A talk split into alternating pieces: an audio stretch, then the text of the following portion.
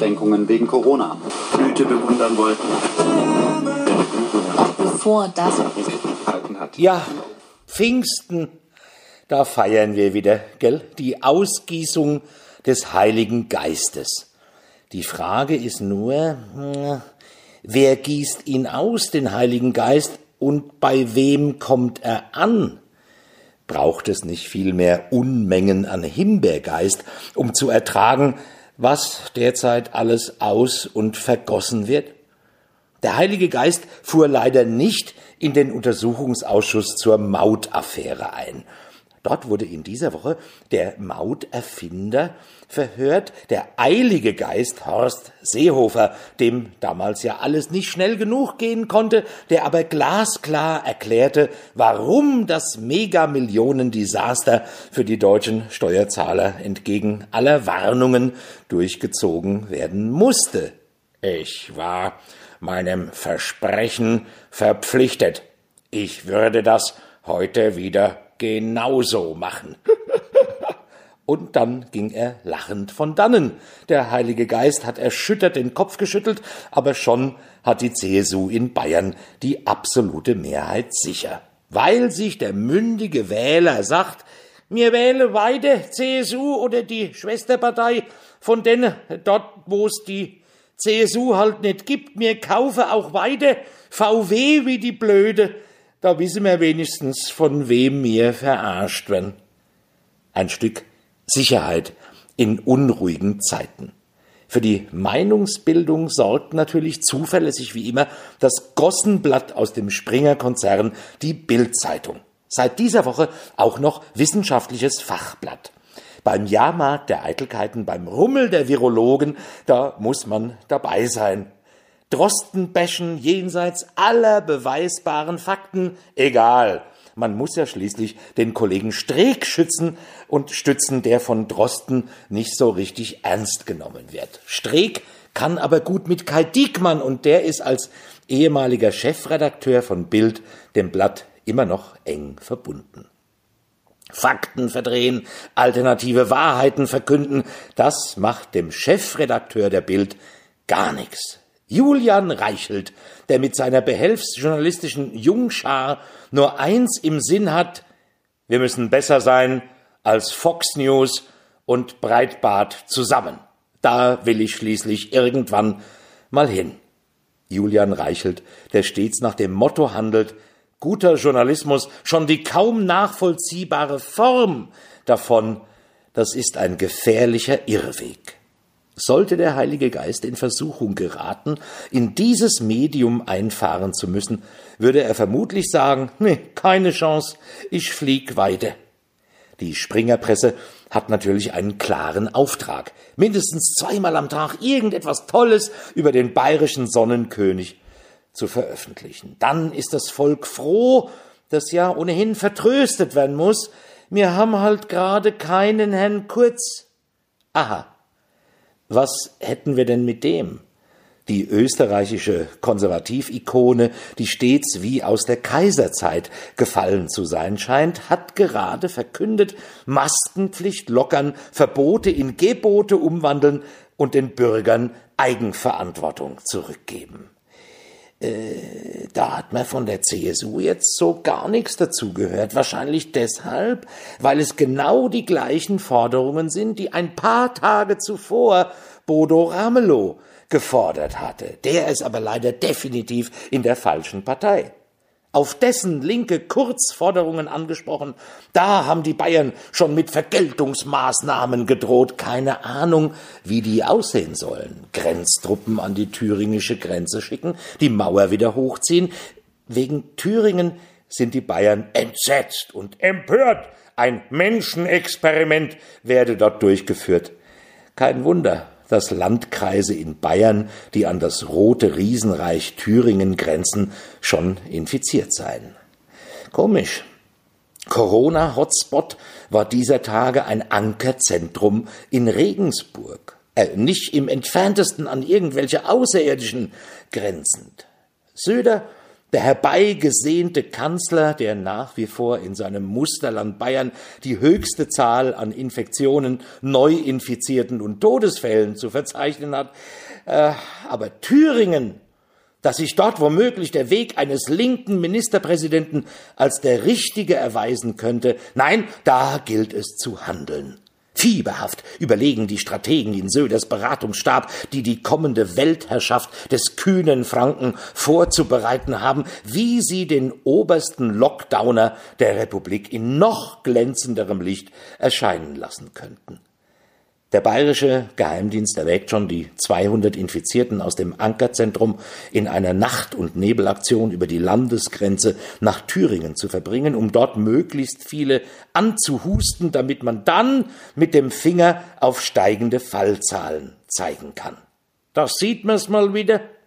Überall, wo Linke etwas beschließen, gefährdet es Leben und Tod. Ramelow möge wieder auf den Pfad der Tugend zurückkehren, hatte der Top-Pandemologe Söder verkündet, dessen Bundesland eine dreimal höhere Infektionsrate pro 100.000 Einwohner aufzuweisen hat als die linke Pestburg Thüringen. Derweil ist es um einen anderen Superstar etwas ruhig geworden. Jens Spahn was ist mit den flächendeckenden Tests, die Anfang Mai zur Verfügung stehen sollten? Was ist mit der sagenumwobenen Corona-App, die er uns bis Mitte Mai versprochen hatte, die in anderen Ländern schon längst Alltag ist? Gibt es wegen seiner Nichterfüllung dringender Aufgaben Kritik? Medienschelte? Äh, nö. Seine Regierung, also die Union, macht ja weiterhin einen tollen Job hat sogar ein vom Alltagsdasein wohl gelangweilter Politrentner zum Besten gegeben, Gerhard Schröder, der uns seit dieser Woche mit seinen tiefen Politerkenntnissen in einem eigenen Stream beglückt. Er lobt Söder für sein Krisenmanagement. Das macht er gut, nicht? So wie ich damals mit den Gummistiefeln beim Jahrhunderthochwasser im Osten. das hat keinen direkt was gebracht, aber die Bilder waren schön. Sah doch geil aus, oder? Ich so mit Stiefeln und Spaten. Das macht der Söder heute genauso, wenn er seine weißblaue Maske aufsetzt und Tatkraft simuliert. ich hab damals immer gesagt, zum Regieren, da brauche ich nur Bild, Bams und Glotze. Heute weiß ich, es braucht schon auch noch ein verdammt doofes Volk, das mehrheitlich solch populistischem Aktivismus Schwachsinn folgt.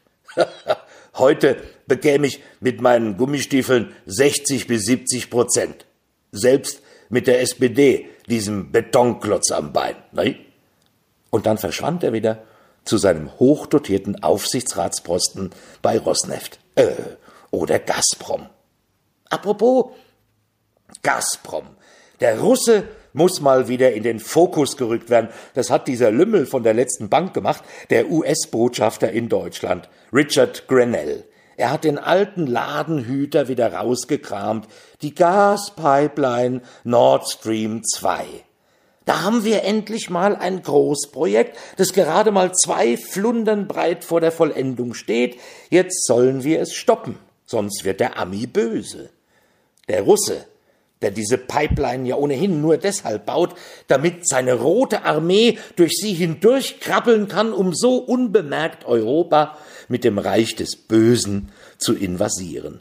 Ein Glück, dass diese Woche mit Datteln vier ein Steinkohlekraftwerk ans Netz gehen durfte. Ja, damit wir unabhängig sind, äh, naja, äh, gut, okay, wir müssen die Steinkohle importieren, um sie bei uns zu verfeuern, aber egal, es geht um die Wirtschaft.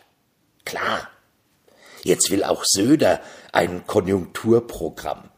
Ne, bisschen Elterngeld, natürlich nur damit der Binnenkonsum gestützt wird. Wahrscheinlich muss man die Zwangsbons aufheben, damit nachgewiesen werden kann, dass das großzügig gewährte Familiengeld auch direkt in billiges Plastikspielzeug aus China, eine Playstation oder ein neues Handy investiert wurde. Denn nur so haben alle etwas davon. Hartz-IV-Sätze erhöhen, damit auch die Benachteiligten mehr Geld ausgeben können? Nö. Mit der Gießkanne Familiengeld verteilen, während bei der Grundrente auf die Bedürftigkeitsprüfung gepocht wird. Man muss nicht immer alles verstehen. Also schon gar nicht all das, was aus Bayern kommt. Der Erleuchtete ist jetzt plötzlich sogar auch für eine Abwrackprä... Äh, äh, nein, nein, also so soll das ja nicht mehr heißen.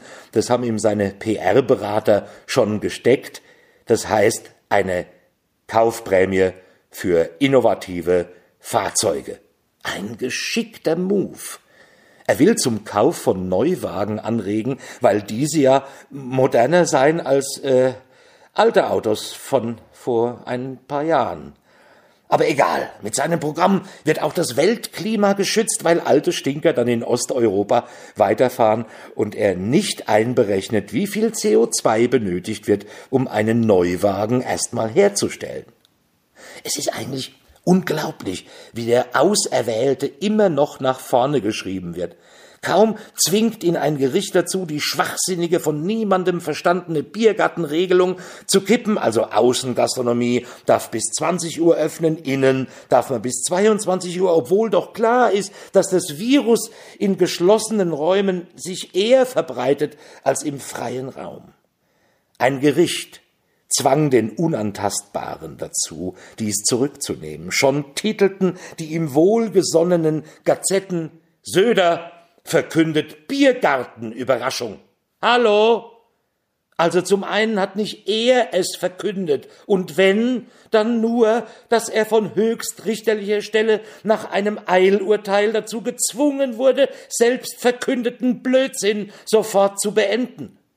Seine boulevardesk gut geölte PR-Maschine hat es natürlich anders dargestellt. Sein Staatskanzleichef hat in Heuchelei geschwelgt, das dient dem Rechtsfrieden und verhindert, dass es in Bayern einen Flickenteppich bei den Öffnungszeiten gibt. Äh, äh, das hat der gesunde Menschenverstand von Anfang an gewusst. Die CSU aber hätte nichts daran geändert, wäre sie nicht gerichtlich dazu gezwungen worden.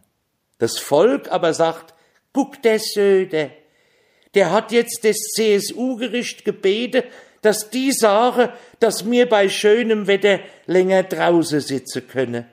Das ist ein toller Mann. Hoffentlich macht der Kanzler. Gut, das wusste schon Konrad Adenauer.